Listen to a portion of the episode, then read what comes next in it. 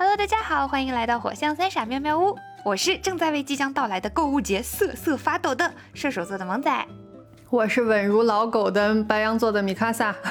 我是忙到没时间买买买的狮子座的 Robin。啊，听了半天就我一个人在为购物节做准备。哎呀，这也是为什么这期策划是由我发起的。起因呢，就是某天夜里我在床上滚来滚去的时候，刷到了一个穿搭视频。是的，我在努力成为一个都市丽人，大概可能吧。对，反正就是我在看这个穿搭视频，这个 UP 主呢在展示了十几件自己从幺六八八淘来的衣服，然后评价他们的质量、上身效果、性价比等等。哦，这是我第一次直观的感受到幺六八八的便宜。因为他会把价格也打在那儿嘛，然后你就会觉得，哎，这么便宜的价格居然能买到这样的衣服。他所有的衣服里面只有一件西装外套超过了一百块，其他的都在五十块上下，真的是便宜到离谱，而且质量大部分看起来居然还不错。天哪，今天录音还是我第一次听说幺六八八这个平台，这是个什么玩意儿？哦，我以前只听人说过，但我自己没有下载使用过，就是一个跟淘宝关联的，但好像是什么工厂店。就是有点像那种批发商进货的那种那种网店哦，那这个价格就它像更像一个 B to B 平台，对，就是批发呀什么的，对，就这样一个平台。然后我以前虽然也听人说过幺六八八很便宜，但是我真的是没有下载，没有使用过。我对它的理解和设想也大概是跟拼多多差不多嘛，就是便宜的购物软件嘛。但这次看到这个 UP 主推荐的这些衣服以后，我立刻就。被一百元的西服诱惑了，光速下载了 APP，然后在里面就快乐的 shopping 了起来。而不知为何，这个软件的首页就给我推荐了一些电子产品，其中首推的是有线耳机。我就扫了一眼价格，我天，我跟你们讲，一副耳机最便宜的不带包装的版本。居然只要一块七，一块七，朋友们 都不到两块钱，你买不了吃亏，买不了上当。一块七，请问这个年头连个油条都买不起吧？对呀，它是有线耳机，而且正好是因为我正想要有线耳机呢，我看到了这个，我立刻就被吸引了。这个价格也直接击穿了我的心理防线嘛，我就有种特别特别强烈的，哇，我倒要看看两块钱能买到个啥的这种，就这种。这种强烈的好奇心，你知道吗？由于实在是太便宜了，我就一口气买了三个不同版本的，就是三种接头我都有买，无包装的、有包装的、圆头的、Type C 的、苹果口的，我全都买了。它其中最贵的一款，什么什么带包装、重低音的，什么高级 Pro 版什么的，也只要六块五，朋友们。太离谱了呀！对啊，然后买完之后，它送货速度比较慢，没有淘宝快。但是都已经这个价格了，你还要什么自行车呢？就我觉得可以接受。最后他说花了一个星期送到我手上了。然而呢，就在我兴致满满的把包装拆开，开始试用的时候，一共三副耳机，其中我买了一副那个 Type C 接口的耳机嘛，它是。价格高达两块九，但是它无法被任何设备识别，就是我尝试把它插在我的苹果电脑上、我的 iPad 上，都不行，都没有反应。然后因为我没有安卓手机嘛，所以我还把把我同事的华为手机抓过来插上去。然后也没有反应，我同事就一直在狂笑我。他说你在干什么？我说我花了两块九买了一副耳机，我要试试它能不能用。那那其他那几副都能响吗？哦，都能。我现在录音这个插在这个麦克风上的就是一副，应该就是一块七的耳机。哦，真不错呢。现在蒙仔录音的设备就是一个价格高达一块九毛钱的一块七毛钱的耳机，是吧？对，你们的声音就通过一块七毛钱的耳机传到我的耳朵里，非常的清晰，非常的柔和，嗯，还带一些美好的混响。对啊，但是我这个买了两块九的耳机，然后还还无法识别，没法用的这件事情，就立刻在，就立刻被我那个大喇叭同事到处去传播，然后我就变成了他们的，我就变成了他们的乐子人。在后面很长一段时间，我同事们都在因为这件事情嘲笑我。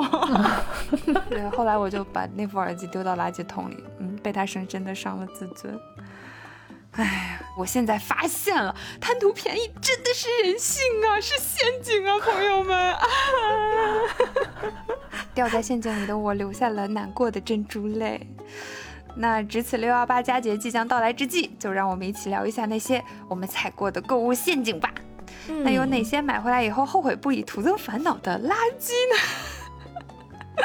让我们对于消费主义的警惕心拉满，共度佳节吧。哎呀，萌仔刚才说的这个幺六八八，我要先说一个正面案例啊，就是幺六八八上我真的是买到过好东西的，但是这个是基于就是别人买过了，确定非常好，然后直接推荐给我，我买的是什么呢？是吊带裙。哦，就是那种，就是那种那个那个那个面料应该叫什么？反正就是垂垂的那种吊带裙，就我今天穿的这条的类似的款。它可能就五十几块钱，但是它真的很好，它跟你在商场里几百块钱买的可能差不多啊。这是我买到过比较比较好的东西，然后当然我也买到过非常离谱的东西，比如说，快快快，不能只有我一个人丢人，快说出你的离谱案就是。就是之前有一次，就是一般女孩子我们买内衣内裤，就是因为要经常换嘛，就是要经常换新嘛。然后以前就是买内裤，可能比如说呃一百块钱呃三条，或者一百二呃三四条这样子的，在淘宝上再买。后来有一次呢，画画就跟我说，我发现一家店品质非常好，那个内裤可能就是十几块钱，然后反正你就穿上一两个月或者是怎么样，就是该扔就扔嘛，就是意思说我们可以换的更频繁一点。我说行，那我就试试吧。然后我就询问了一下他买了什么尺尺码，然后我就上去对照着那个人家那个链接，他那个一般是按照你的身高和和体重给你推荐那个尺码。然后呢，我我因为个子比较高嘛，然后我按照我的身高和体重看的那个那个码数应该是三个 XL。然后我我自己对自己心中非常有数，就是通常我还要再买大一号，于是我就买了四个 XL 的。然后呢，等到过了很多天，这这个这个包裹到了以后，正好画画来我家玩儿，我们俩就高高兴兴的打开，打开以后我说发现我我病传不了的，这家是儿童内裤吗？不这么大号、啊？不是不是儿童，就是正常款。然后，然后我我真的我十分迷惑，然后最后我就都转赠给花花了。哦天哪！画画穿得下吗？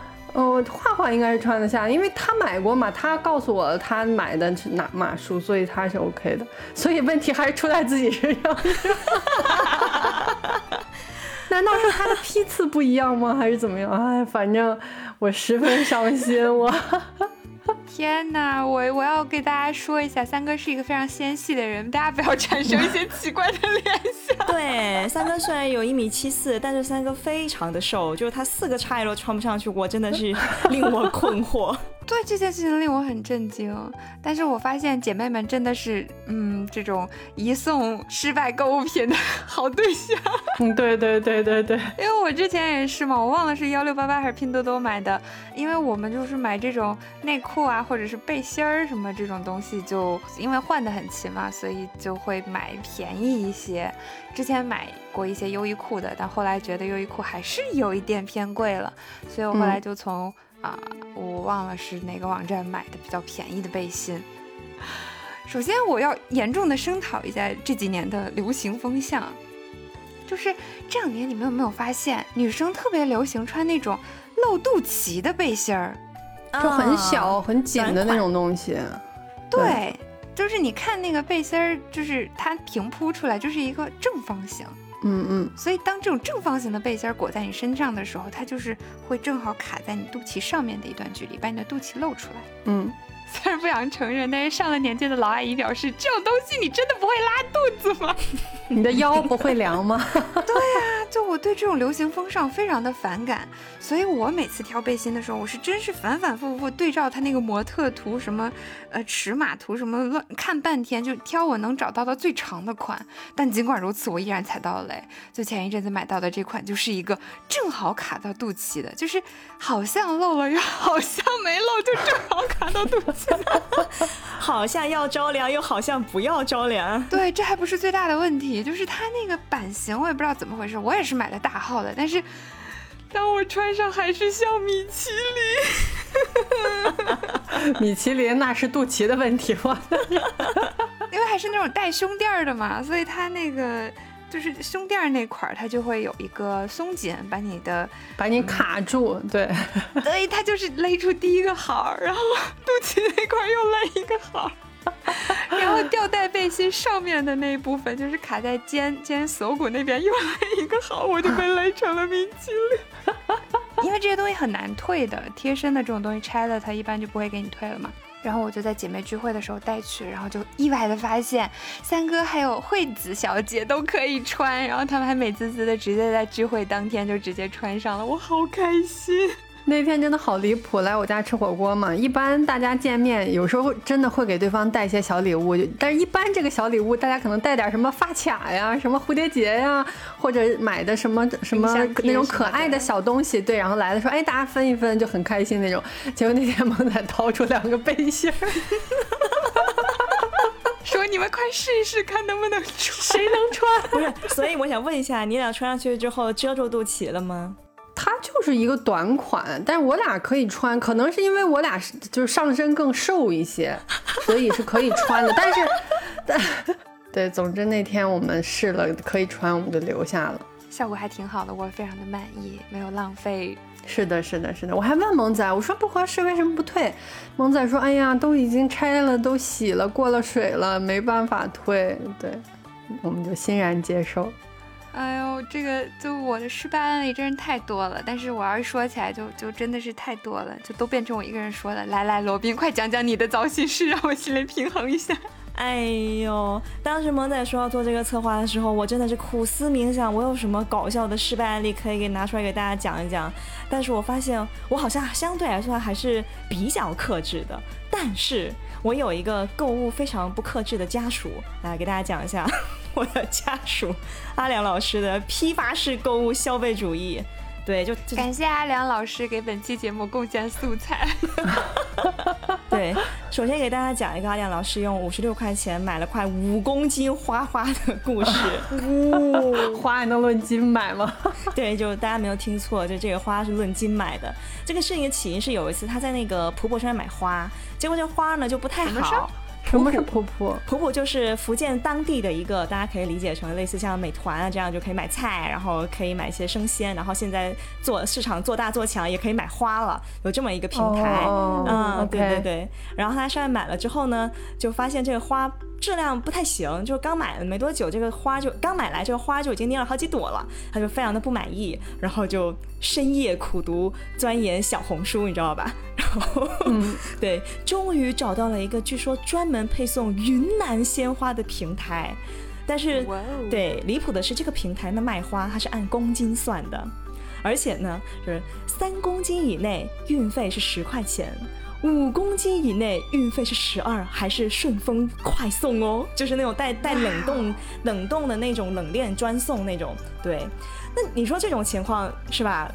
当然是要努力凑够五公斤。我懂，我懂。天哪，为什么呀？我的天，就是为了那两块钱你拼了，你知道吗？嗯，反正都买。嗯，然后最后呢，阿良老师一共凑了五种花，然后这个店家说：“哎呀，新人了，还是再多送你一种。”然后总共凑了六种花。来了之后呢，那个装花的那个箱子就放在我家门口，又长又大，非常结实，就是那种你看里面就像装了一把来福枪一样那种大箱子。然后打开之后，我们两个都傻了，就整个箱子铺得满满当当。然后我就看到阿良老师一把接一把从里面掏出各种各样的花花草草，那个箱子就跟无底洞一样，你知道吗？就怎么也掏不完。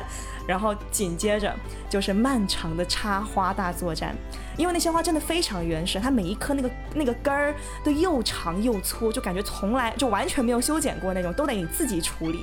然后呢，由于我们家我本人是那种嗯大家知道的手残属性，所以阿良老师就勇敢地承担起了这个插花任务。然后那天晚上，我记得我是从大概十点半吧，我开始看那个生生不息，那会儿他就开始已经在插了，一直到整个节目都播完了，人家十几个歌手都唱过一轮了，他还在插，天哪！然后当时我真的很想跟他讲说，要不。咱把剩下的就插楼下小区的花圃里吧，但是我又没干活，我就不敢讲。最后就看着阿良老师，他真的是用光了家里的花瓶，并且还征用了我的运动水壶，外加现场又捡了个矿泉水瓶，然后才把这些花全部都插完。然后那一整个月，对我就感觉我我的小公寓里面到处充满了花香。就你知道吧？就随便在我家任何一个地方转个身，你都能看到一束巨大的花摆在那里。对，然后我在我们这些策划里面还放了这这个阿良老师插花的照片，请大家欣赏。我跟你讲，我真的从来没有见过如此绝望的阿良老师。我真的很多，对，天呐！嗯，但是但是说实话，这个这个平台的花的质量是真的好，嗯就那些花插完了之后，大概开了得有两周，嗯，就真的是很厉害。然后那个花开完了之后很香，然后又特别的新鲜，嗯，真的可以可以推荐给大家，像是一个小程序都不用下载的那种。天哪，是时候插入我们的广子？不，我们没有接到广子，真的没有。叫什么？叫什么？叫嗯，叫什么来着？我看一下啊，我查一下。没事，回头放在 show notes 里面吧。就，哎呀，这种就是从那个呃原产地寄的花过来，它就是会，因为它会把那个花茎给你留的很长嘛。它它寄过来以后是让你自己去剪，自己去修剪，根据你花瓶的大小去调整它。所以那个一束花真的是特别特别大，而且那箱子很长。因为我经常收到朋友寄来的那样子的花嘛，就是就是那那种花，就是你买的时候你真的就只买一份儿就可以了，它会占据你所有的花瓶，甚至需要征用运动水壶。对对对，真的很离谱，不知道叫啥名字，反正一会儿在那个 show notes 给里面大家给大家标记出来吧，让大家有兴趣的可以去看一下，质量还是非常棒的。好呀，对，然后我真的以为说那就是那次真的是只是一个意外，然后紧接着我就发现阿良老师恐怕真的是买东西的时候有点有点毛病，他就喜欢这种批发式购物。第二次我发现他有这个毛病是。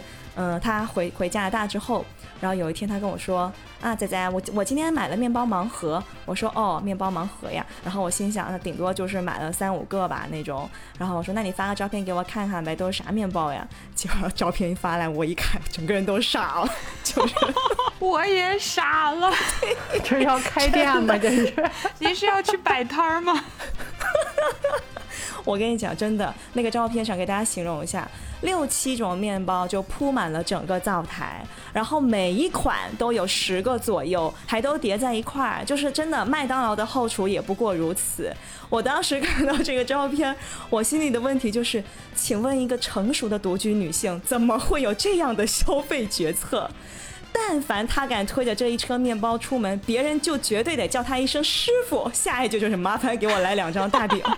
真的就感觉就是摆摊儿备货的那种现场，对，就真的很离谱。然后你看那个照片上，他不是还非常贴心在上面标记了每一款的那个截止日期嘛？就是那个还有 unknown，对，里面居然还有个 unknown。我当时看就是哦，我掐死掐死死掐住我的人中，当场晕厥。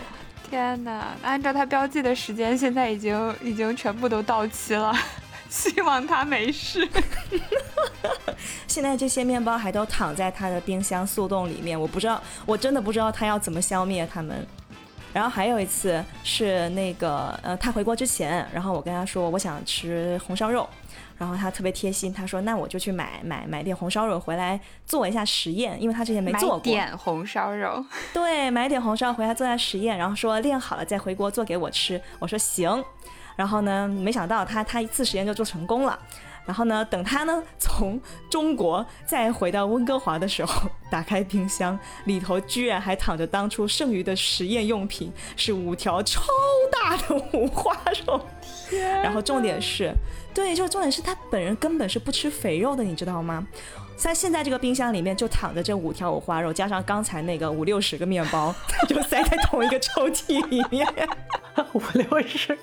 不知道能不能放 show notes，但是这些图真的是太震撼了。可以啊，可以啊。我觉得有了这些图以后，大家都不会再记得我家的冰箱了。哇，真的太震撼了！我这个饼是我未曾想到的多，真的。就我们当年疫情囤货都没有这么囤过。阿良老师了不起。他当时买完那个盲盒跟我说，他现在要把那个盲盒面包搬上楼的时候，我当时就觉得不对，搬上楼是怎么回事？为什么要用“搬”这个动词？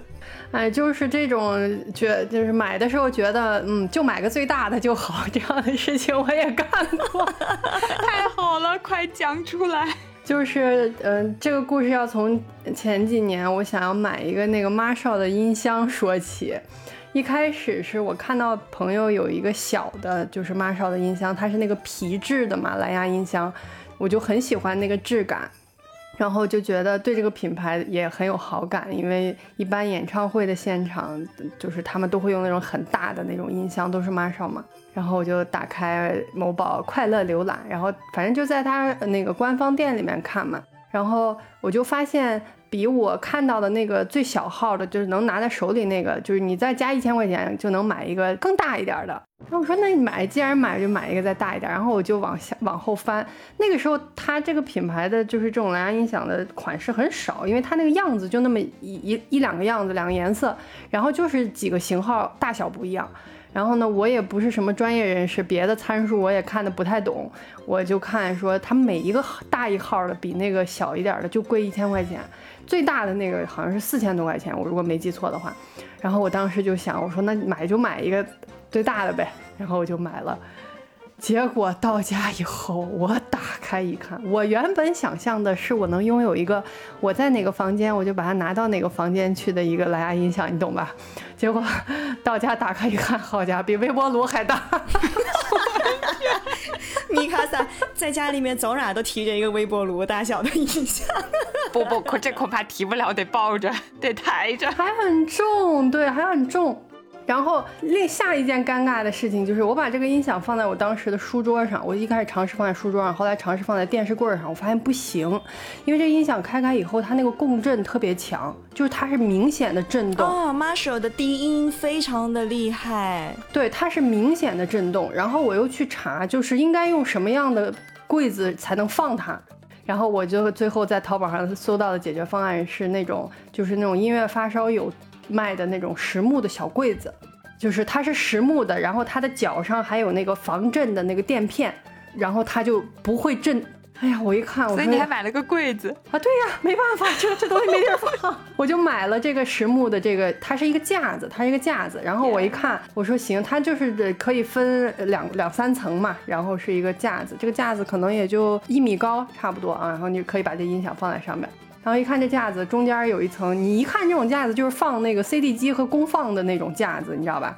嗯。然后我寻思，我说正好那个时候我喜欢那个彩彩虹合唱团嘛，我就买了彩虹的 CD。然后那个我就想，我说那要不我再买个 CD 播放器吧？然 后既然有 CD 了，怎么能少了播放器呢？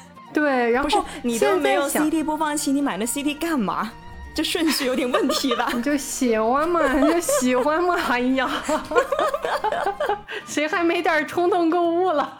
后来我现在想明白了，我当时就应该买一个那种挂在墙上，就像无印良品那种挂在墙上的那种 CD 播放器，就很简单啊。嗯。但是当时呢，我想我说要买，我就买一个正儿八经的，我就咨询了一下这种音乐发烧友的朋友。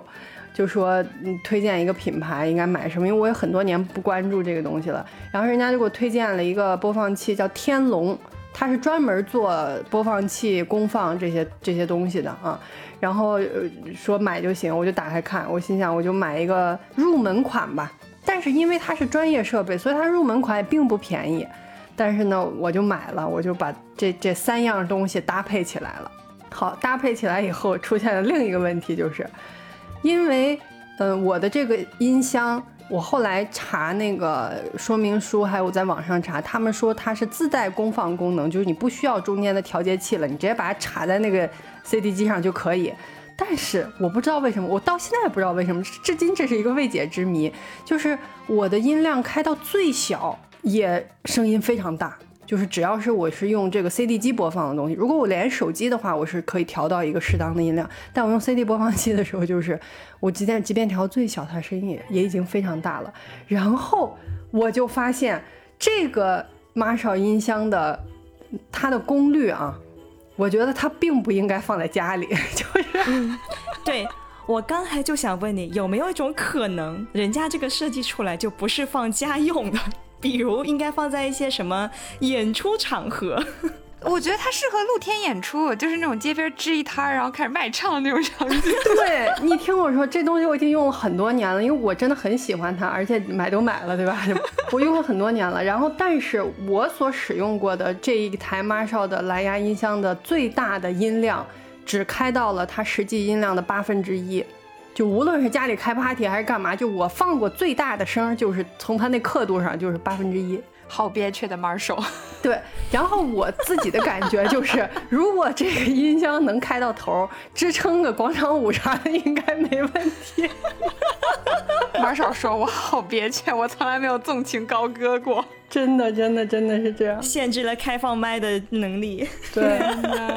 对，所以后来就是我搬家嘛，前阵子搬家嘛，就是也很多东西也没有地方放了，所以我最后就是我留下了这个 Marshall 的音箱，但是我把那个小柜子，就是那个防震的那个实木的小柜子和 CD 播放器，我都从闲鱼上给卖了。总之，这是一段 十分离谱的连环购物经验。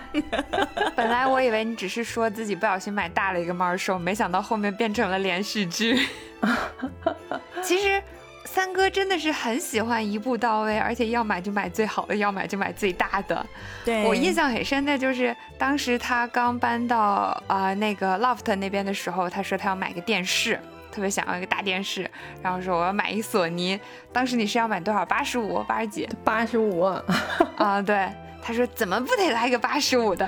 然后当时我记得我和零零六就一顿对他苦口婆心的劝说，哎，这个东西不好带呀，你说你放得下吗？因为当时他计划放电视的那个地方真的是不够大的。对，当时一开始看那个位置是在那个楼梯下面那个位置。对对，然后我们 我们心里对八十五寸的那个长宽高并没有什么数，就是三哥指着那个狭小的空间说：“我还整一八十五电视放这儿。”然后零零六整个人就不可能的，我给你量一量，八十五你得到这儿，你根本放不下。然后就对三哥进行了一系列的，就是从数据上到实用性到搬家的这个便利性等等一系列的规劝以后，三哥委曲求全，最后买了七十五，调整了自己的预期。对，但是他又把七十五挂在了另外一面墙上，就是非常开阔的一面墙上，所以那面墙呢，其实挂八十五是更合适，也没问题。对对对。后来买了以后，他们来玩，然后坐下以后，因为那个那个 loft 它空间挺大的，就是东西少地儿大嘛。然后它那个客厅，就是最后我们选了坐客厅的那个位置。你的坐的位置和你那个挂电视那面墙，其实还真的是挺远的。我我没住过这么大间距的客厅，因为 loft 嘛，它没有什么房间之说，就这么一大间嘛，所以那个 那个那空间真的挺远的。然后大家来坐下以后，一边看一边说，觉得当时应该买个八十五。我说不是你们不让我买吗？对，我们就都很后悔，说不应该劝三哥，就应该让他整那八十五的。对，但其实即使是那个七十的七十五是吧？最后买的，嗯嗯嗯，即使是那个七十五的，其实也挺大的。我记得我们当时在三哥家看《哈利波特》，然后咱不是在那个客厅那边看的嘛，嗯，然后我们当时七八个人吧，就有的从那个趴在地板上的，坐在沙发上的，蹲在二楼楼梯上的，大家都能很清楚的看那个屏幕，就 每一个角度都很舒适，就是它真的很大。再大一点，可能从三哥的那个二楼房间也能看。就是有的东西它确实是越大越好的，嗯嗯。大家在能力支持的范围内买自己能买到的最大的电视。对，这这是一笔值得花的钱。但购物还是得需要有些规划的，就是所以我说是在能力可以支撑的范围内买最大的，或者是详细的量一量自己打算放电视那地儿到底放不放得下之类的，一定要有规划。嗯嗯嗯，听见了，听见了，两只耳朵都听见了。就说到这个购物没规划，我觉得我真的是对自己也是没点 A B C D 数。就当时萌仔说这个策划之后，我就开始翻我的那个淘宝的购物清单，你知道吧？然后我就突然间想起来，我的购物清单里面最离谱的购物消费都集中在健身用品区域，就是我会。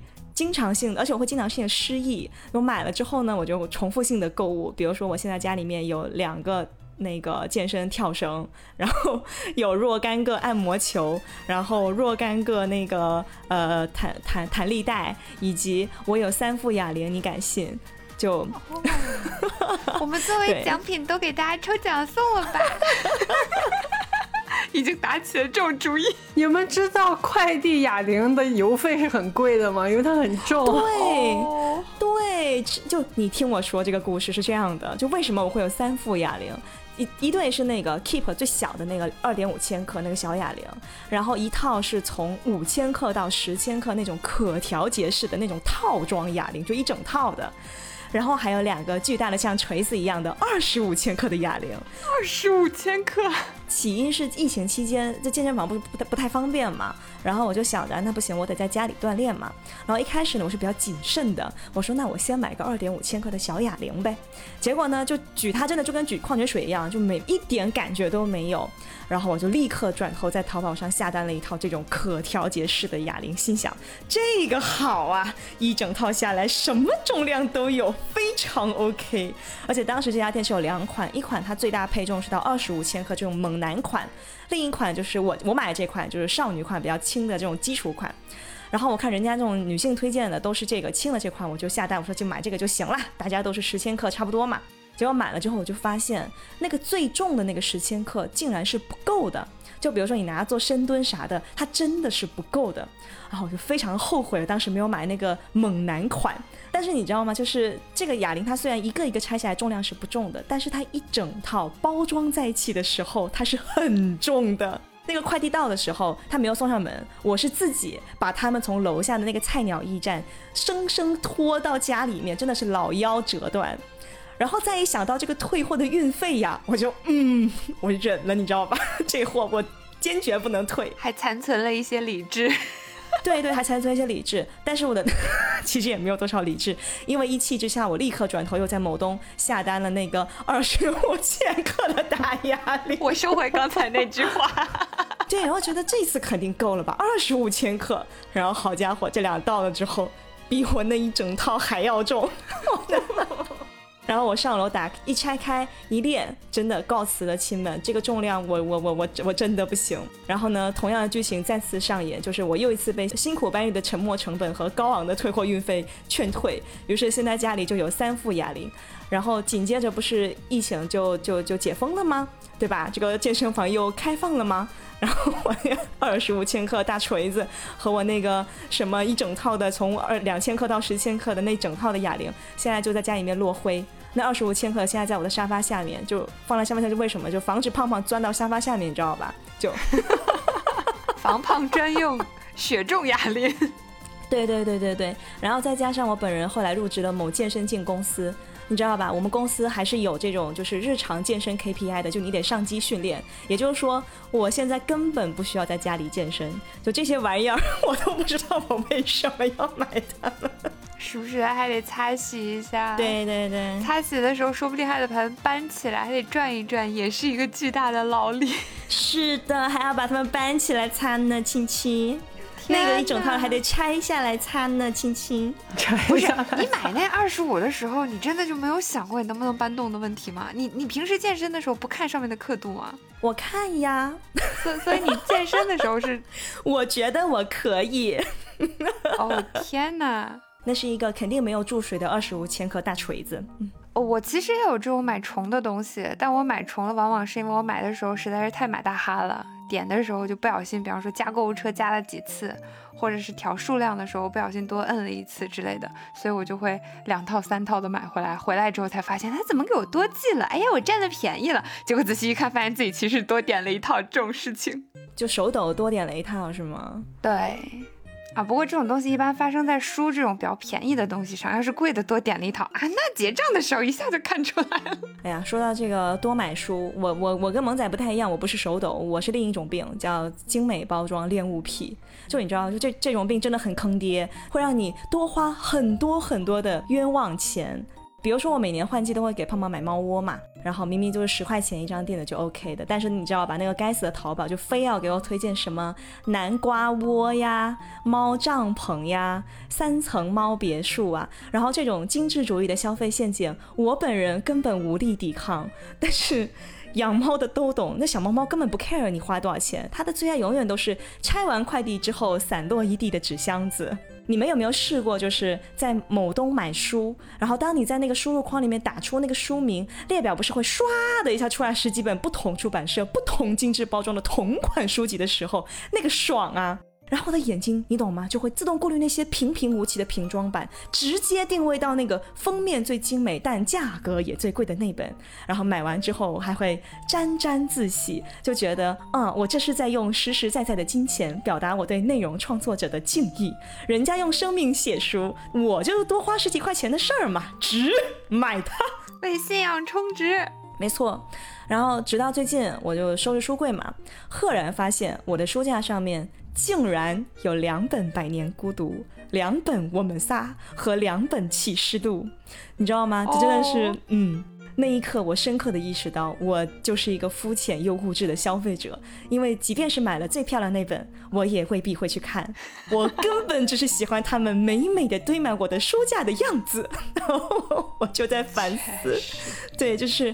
人家买的是内容，是知识，是经验，而我买的是皮肤，买的是外表。皮肤可还行？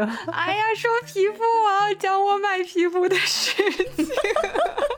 嗯，因为我很喜欢玩那些乱七八糟的垃圾网游嘛，然后垃圾网游的一大爱好就是出皮肤嘛，然后它赚钱的主要的方法就是出各种花里胡哨的狂拽酷霸屌的大翅膀和闪闪闪的皮肤给大家买，然后我就是那种很肤浅的，每次都会被这些闪闪闪的皮肤和花里胡哨的大翅膀吸引的消费者。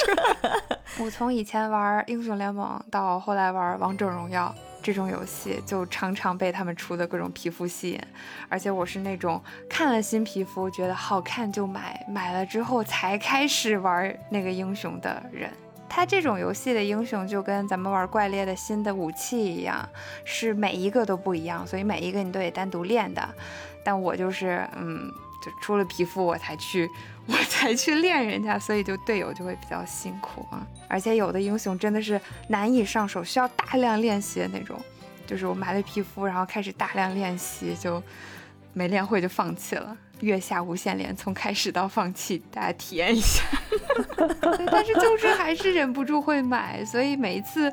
就我的队友发现有新出的那种高难度英雄的皮肤，但又很好看的时候，他们就会做出一副徒劳的努力，就是大家合谋说一定不要让萌仔知道这个英雄出了新皮肤这件事情。大家一起努力守护萌仔的钱包。不不不，大家是想守护自己的游戏体验，因为我一旦看到了，我就会买。我买了，我就会用那个英雄，但是我用的话，就会给我的队友增加痛苦，因 为玩的很烂嘛，就没有输出，而且一直死，就是就就很烂，我队友就会非常的痛苦，我自己也很痛苦。一个比较经典的例子就是《王者荣耀》有一个稍稍有一点难的英雄叫貂蝉，我有一次就很没有避数的买了一个不灵不灵的皮肤，然后我就去玩貂蝉。我还记得我每次选貂蝉的时候，弟弟脸上痛苦的表情，就有种为什么在这里，我为什么要玩这个游戏，我为什么要和我老婆一起玩这个游戏的那种痛苦感。嗯，但是我真的可以理解萌仔的心情，就是你看到那种好看的东西，你就是想要。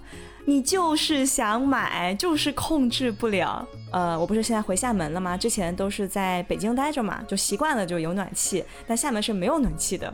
然后我就寻思啊，我我我得搞一个这种什么暖风机啥的，就就让房间里面暖和一点。然后非常偶然的，我看到阿夹在群里面发那个他买的那个暖风机，就是山姆超市去年出的一个新款。哇，我真的一下就被他那个颜值击中，你知道吗？那优秀的木质箱体。复古的旋转按钮，透明玻璃后边跳跃着的仿真火焰，真的就两个字，好看。我看到那个东西的时候，就你知道吗？我仿佛已经能够感受到它吹拂出来的涓涓暖气，然后，然后我就立刻跟那个阿佳要了链接，然后果断下单。哦，你买啦？对呀，我买了呀。哦，我以为你只是心向往之，你居然真的买了？没有，我下单了，我下单了。然后我就满心期待，又等待它的到来，你知道吗？然后呢，呃，第二天我去我爸家蹭饭，爸爸说：“哎呀，最近天气冷了，你睡觉的时候记得把房间那个空调开起来，你那还是可以制热的。”嗯，我当时一下就石化了，就是我并不知道我的空调竟然是可以制热的。然后我转头就跟爸爸说。爸爸，你需要暖风机吗？” 山姆出了一台暖风机，特别的好看。你听我讲。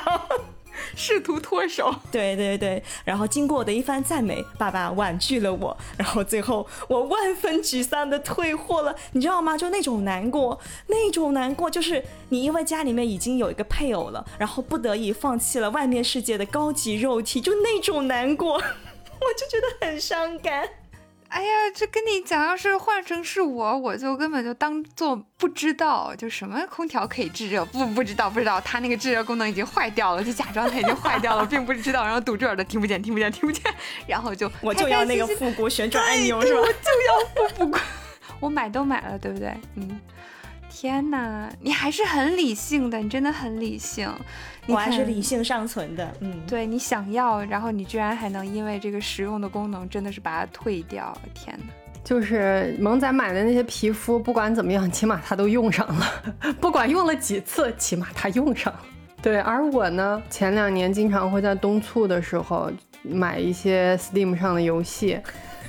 买的时候都觉得，哎呀，这个游戏啊，我早就想玩了，我一定要买。然后买了以后就 从来没有打开过。我我这样的游戏可能已经好有好好几个了，嗯，真的都没有打开过。嗯嗯，没事儿没事儿。我我先问一下，那个三哥，你现在 Steam 上面的游戏数量是多少？我不知道，我我没看，嗯，应该大概，我觉得二二三十个应该有吧。啊，那我们两个在这方面应该是半斤八两。谁还没在 Steam 上是吧？买过几十个闲置的游戏了？真的，我跟你说，每次 Steam 你知道吧？因为 Steam 有个功能叫愿望单、心愿单，就是你把你想买那个东西，然后丢到这个愿望单里面，然后只要它打折，它就会给你发邮件。然后呢，每次到什么冬促啊、黑色星期五啊这这那那的时候，或者周末，它就会给我发邮件。然后我跟你讲，我现在整个 Steam 上面大概有三十六款游戏吧。对，其实大部分全都是我在这种促销的时候买的。你知道我当时买巫师三的时候，我才花了三十块钱。谁没买？谁又还没买巫师三呢？对呀，谁还没有用三十块钱买过巫师三呢？又真的是太便宜了，三十块钱买不了便，买不了吃亏，买不了上当，朋友们，真的。然后最近不是那个我跟阿良老师谈恋爱了吗？然后呢，我我去他那个账户上一看，他也有三十多个游戏，然后大部分都没有开过。不是一家人，不进一家门呢。对，然后然后那个有一天，有一天他不知道在家里面捣鼓什么，我回家了之后，他就跟我说，他说仔，我把咱俩的账户整成一个家庭账户了，现在咱们家有七十多块游戏，还不重复吗？难道？呃，个别重复，但是大大部分是没有重复的。对，就因为他他的游戏风格跟我不太一样，然后我就看着那个游戏清单，我觉得我的下半辈子都不用再买游戏了。你会买的，你还是会买的。对对对。哎呦，哎，家庭账号是可以共享游戏是吗？可以呀，我我我甚至想跟三哥说，你可以加入我的家庭，这 样你也不用，你的下半辈子也被我们承包了。真的吗？我可以加入你的家庭，我是来加入这个家庭的，不是来拆散这个家。在我们的家里给你留了一席之地，感谢您的邀请。然后你们合起来就有上百款游戏。我觉得我和罗宾可能重叠度会高一些。会比较高，对，嗯，这种东西你们就自己买的游戏，顶多是不玩嘛。我更惨，嗯我是某一个节假日，然后就头脑一抽，给我亲戚家的孩子送了一台 Switch，就实在想不到送小朋友什么礼物。之前都送书，被人家嫌弃。我说那小孩喜欢玩，给他买游戏机，这多好的游戏啊！结果他妈妈就怪我不帮小孩学好，就还就一直让他玩。他妈妈怪我，但是他爸爸。也很喜欢 Switch，然后就让我推荐游戏，然后我就推荐说啊，那就就什么马里奥全家桶什么的，就开始给他推荐嘛。结果推荐了之后，这一家子人就因为也没有接触过这些东西，游戏主机、游戏卡带啥的，他们也不知道去哪儿买，但是我也不知道这是不是真的嘛。反正最后就变成了我给他们把游戏也买全了，所以就是又赔了机器，又搭上游戏，还要挨骂，我哭死。一些吃力不讨好的这种送礼回送礼方式，不建议大家学习。一些非常伤心的回忆。这种费力不讨好的事情，还有另外一个非常极端的案例，我一定要告诉大家，请大家引以为戒。大声说出你的故事。啊，我们日常的工作是写一些文书嘛，但是偶尔有一些场景，比方说要讲课的时候，还是会需要做 PPT。但是我非常讨厌 PPT，但是你知道领导的命令嘛，就是有些时候你得你给我做个 PPT，他又要的很急，我会懒得做，所以呢，我就自作聪明的去搜了一个 PPT 制作服务。就是那种你可能花几百块，他就能给你做一个比较像样的东西出来。当然，这个是在 AI 还没有出来的时候去淘宝搜了一个店，结果这个店它质量真的很好，它那个 PPT 做的高端大气上档次，还有各种花里胡哨的特效，就是彻底的征服了我领导的心，他就觉得很不错。领导验收之后非常的满意，然后他误以为我 我有本事把 PPT 做成这个样子。后来就有了更多的 PPT 制作工作，这个真的笑到头掉，我好难过。就是我又不能承认这个是我花钱找外人做的，当然就有一些面子的关系，也有一些就是就是说谎不能承认的，就各种各样的因素。总之就是我没有说出来，然后就变成了后面也有其他的东西需要做。然后如果你做的太烂，领导还会你是不是不好好做？你们怎么没有拿出你的实力？哎，你说有没有种可能，这个帮人家做 PPT 就提供这个服务的店铺，他们就是抓准了领导的这个心思，所以尽心尽力的给你做好，就是要让你们骑虎难下，再也离不开他们的服务。还好还好，那份工作很快就离职了，不然我估计我得那叫啥花钱上班，就是工资还不够我做 PPT 的，我天，笑死。哎，我给大家讲一个我买过的最没有用的东西，就是没有产生过任何实际价值的东西。就是前两年有一阵子啊，我特别喜欢易烊千玺，说出来有点不好意思。对，但是我又没有什么这个追星的喜好或者怎么样，就也并没有什么可以消费的场景。然后我就后来在微博上看到他们时不时会出一些杂志嘛，就是会上一些时尚杂志的封面。然后呢，你买这些杂志，就是你在这些杂志的官网或者在杂志的呃淘宝上的官方店或出版社的店，就可以通过正规渠道是可以买到的，也不贵嘛，一本杂志。十几二十块钱，贵一点的三十五十的，对。然后我就买这杂志，买着买着就买成了习惯，就反正因为你关注那个微博，你就时不时在买，时不时在买。后来等我意识到这件事情的严重性的时候，是我发现这个杂志我真的已经没有地方放了呢。天啊，你是买了多少？就还挺多的。我之前那个书架可能有有一层，有一层的，它大概一大半都是杂志，然后。嗯，这个杂志它唯一产生过一次价值，就是有一次我妈来我家住，然后妈妈没事儿干，说看看杂志。妈妈喜欢看时尚杂志嘛，对我就把这些杂志都掏出来给她说，你看吧，反正不管封面是什么，反正里边就是正常的杂志内容嘛。对，妈妈就看了一遍这杂志。至于我本人哦，这些杂志我几乎没有打开过，然后。前阵子搬家的时候，我真的不想把这些东西带走了，就是因为也没有那么上头喜欢这个艺人，然后也并不想把这些东西搬走，然后到了新的地方也没有地方来放这些东西，然后我就想，要不我上闲鱼把它卖了，然后我发现。这是另一个市场，这是我们根本不了解的一个市场，你甚至都不知道怎么卖这个东西。就是人家那个粉粉丝圈子里面卖，比如说有一些杂志，可能呃当时发行的数量很少或者怎么样，他们会卖的很贵啊，然后有一些卖的相对便宜。但是我也没有功夫去一本一本卖，你知道吧？我我我原本想象的是我把这一大堆打包一块卖了，但是我发现人家买的人不这样买，就是人家会挑那种自己没买上的，或者是一些。嗯，比较少见的，人家会挑着买，人家按收藏品买的。对，但我肯定不可能说一本一本给他发货呀，我哪有那功夫呀，对吧？后来我实在没有办法，我又觉得把他们扔了实在是有点可惜，就也挺浪费的嘛。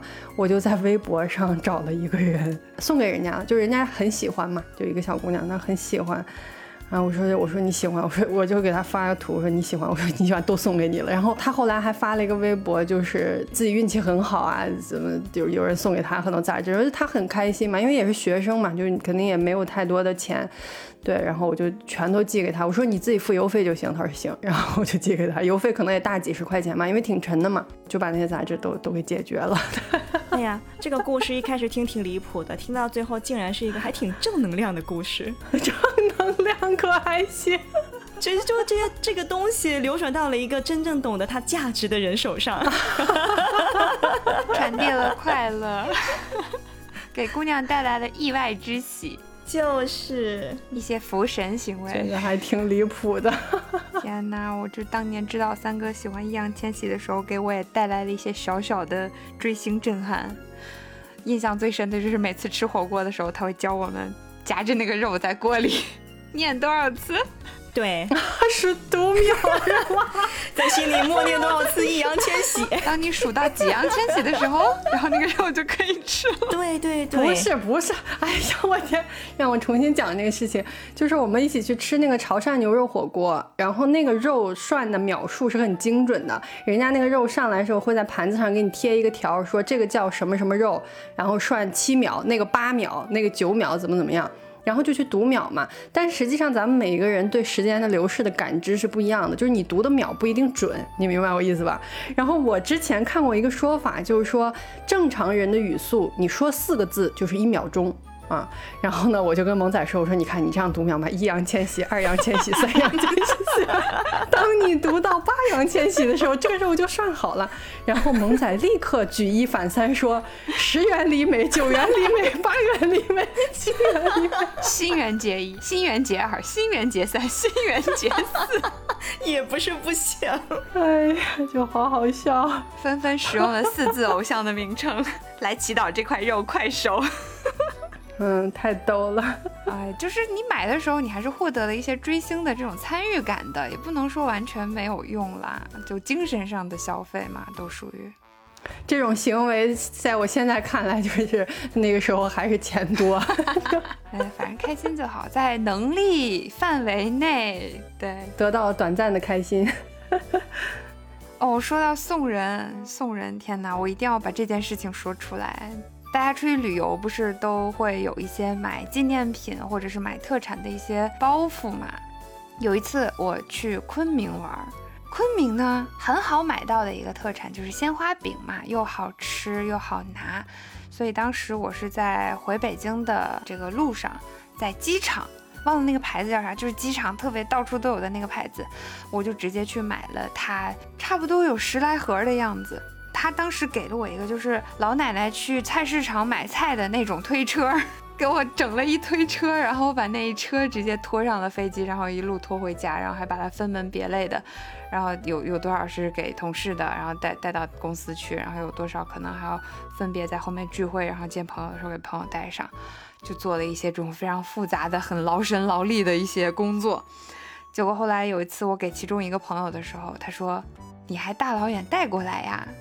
这个我吃了，我前两天刚从淘宝上买的，我这一个一个机灵，就整个人就一个霹雳打到我头上，你知道吗？就是我突然就意识到，这个东西是淘宝买得到的，嗯，我立刻就打开淘宝一看，官方旗舰店有同款，甚至那个同款还比我在机场买的便宜，甚至还包邮，包邮甚至还次日达，你知道吗？我整个就不好了。我就不知道为什么我要在机场买那么多，辛辛苦苦把它拖回来，为什么？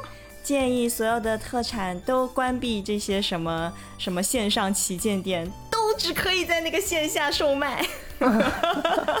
天哪，你不能这样断人财路的。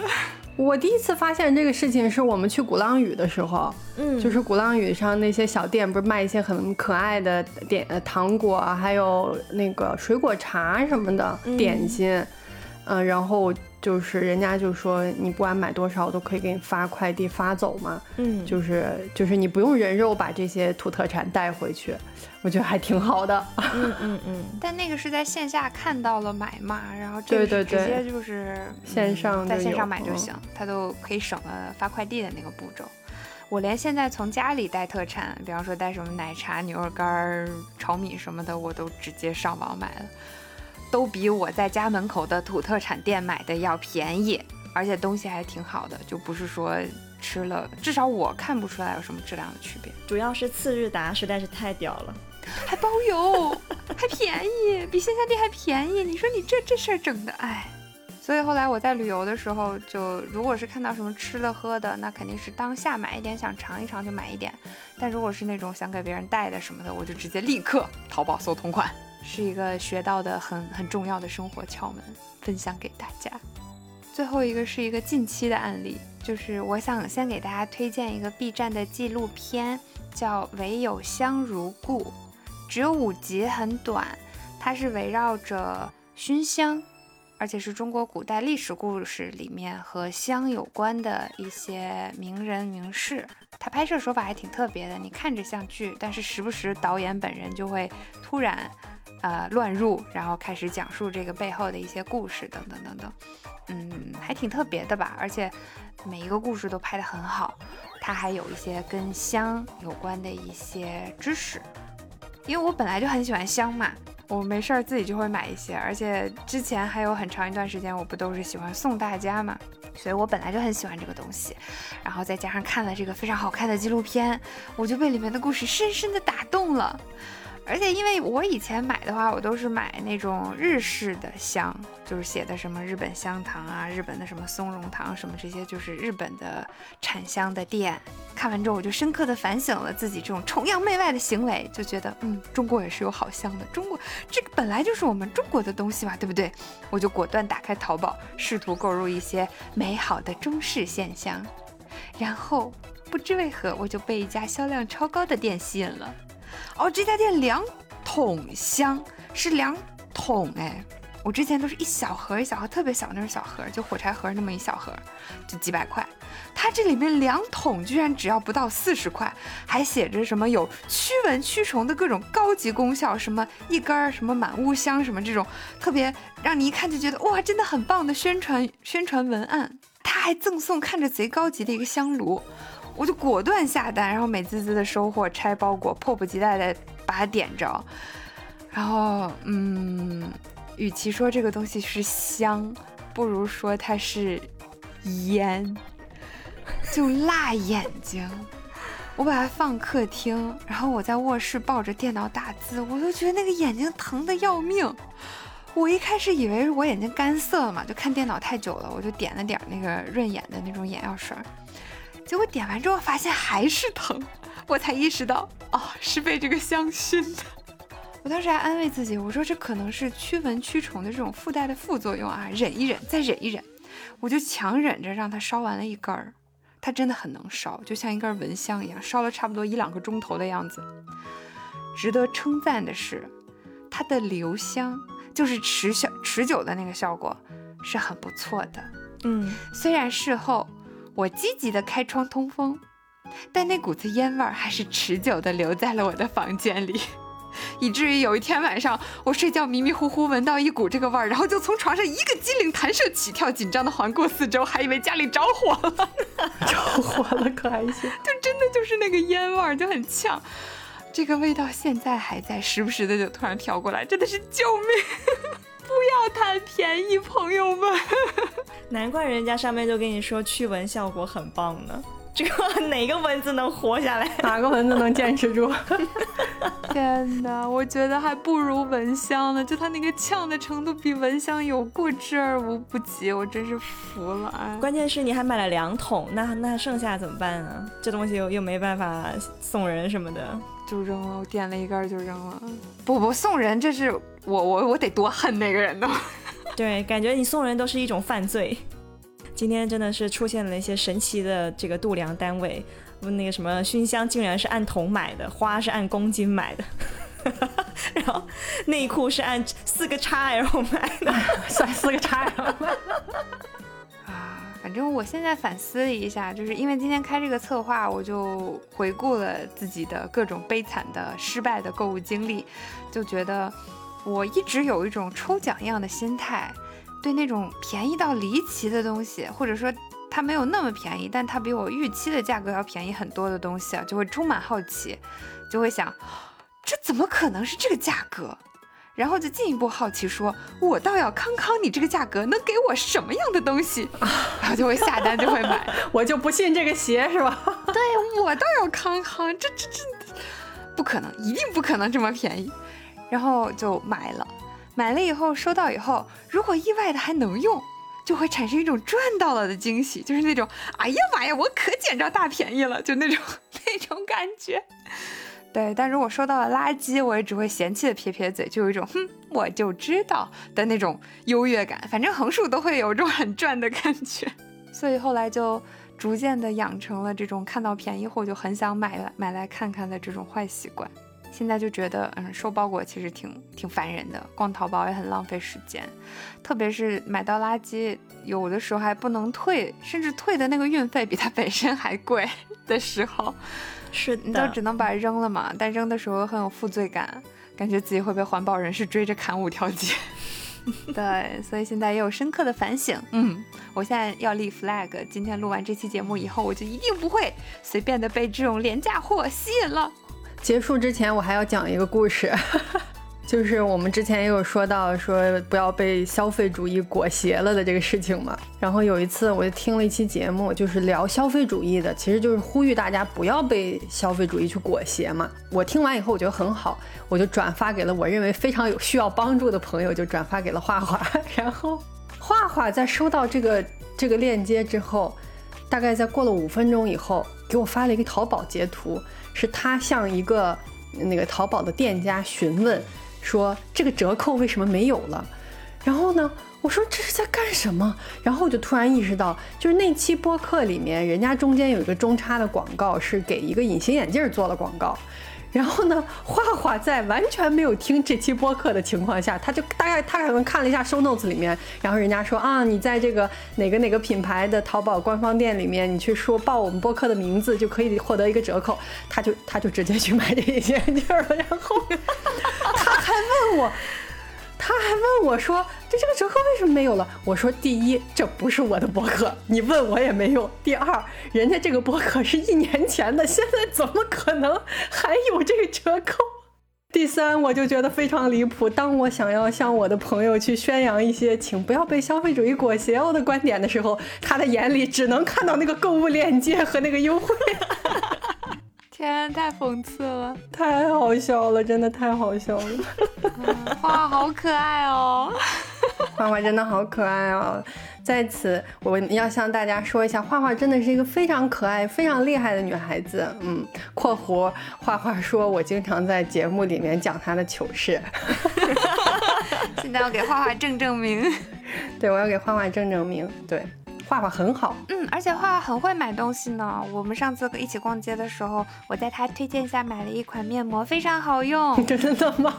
虽然说三哥和零零六都在后面就是做出了各种各样的明示或暗示，叫我不要买，但我还是买了。哎，我再次分享一个不成熟的观点，我觉得面膜这个事情啊，坚持做比。做一次贵的面膜要顶用，所以我现在的策略基本上就是平均价格，就是你比如说在一些活动时候买的面膜，平均的一张的价格大概在五六块钱或六七块钱的这种面膜，但是你坚持贴就还是挺有用的，嗯，就一定要坚持哦，萌仔，不要放过期了哟。我买的那个是抹的那种，不是贴片的。我就觉得贴片的每次都有一种特别浪费的感觉。你贴完了可以给弟弟继续贴，还能这样？不可以，不可以，面膜一定要快干的时候就要拿掉，不然它会干在脸。不要贴太久。画画买的很多东西真的是不错的，就节目开头我说的那些吊带裙什么，都是画画送给我的。然后画画今年还又送给了我一条裙子，就是他可能在幺六八八还是在哪里买，就是不不贵嘛，然后他就会买两个颜色，然后他也会送我一个。嗯，我十分感恩拥有画画这样美好的朋友。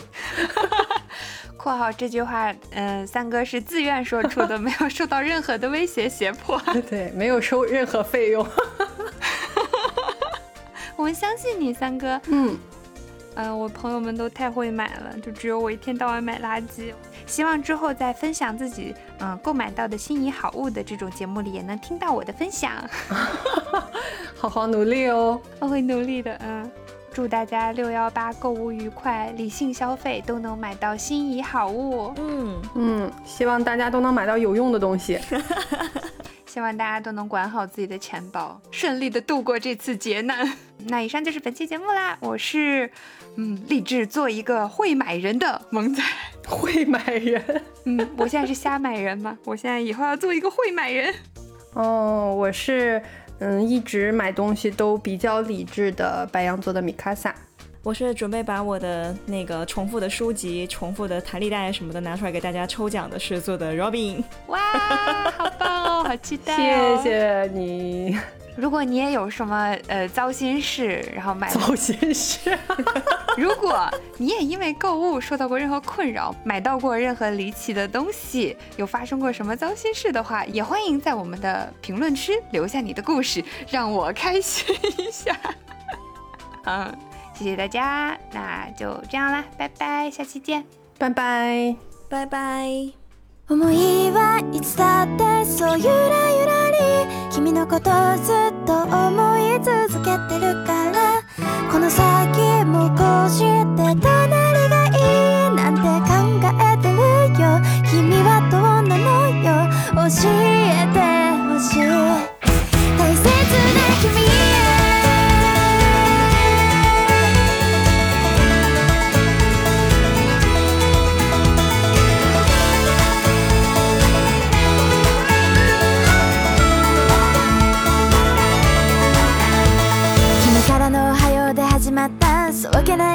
の夏の朝だけどそれも幸せって深く考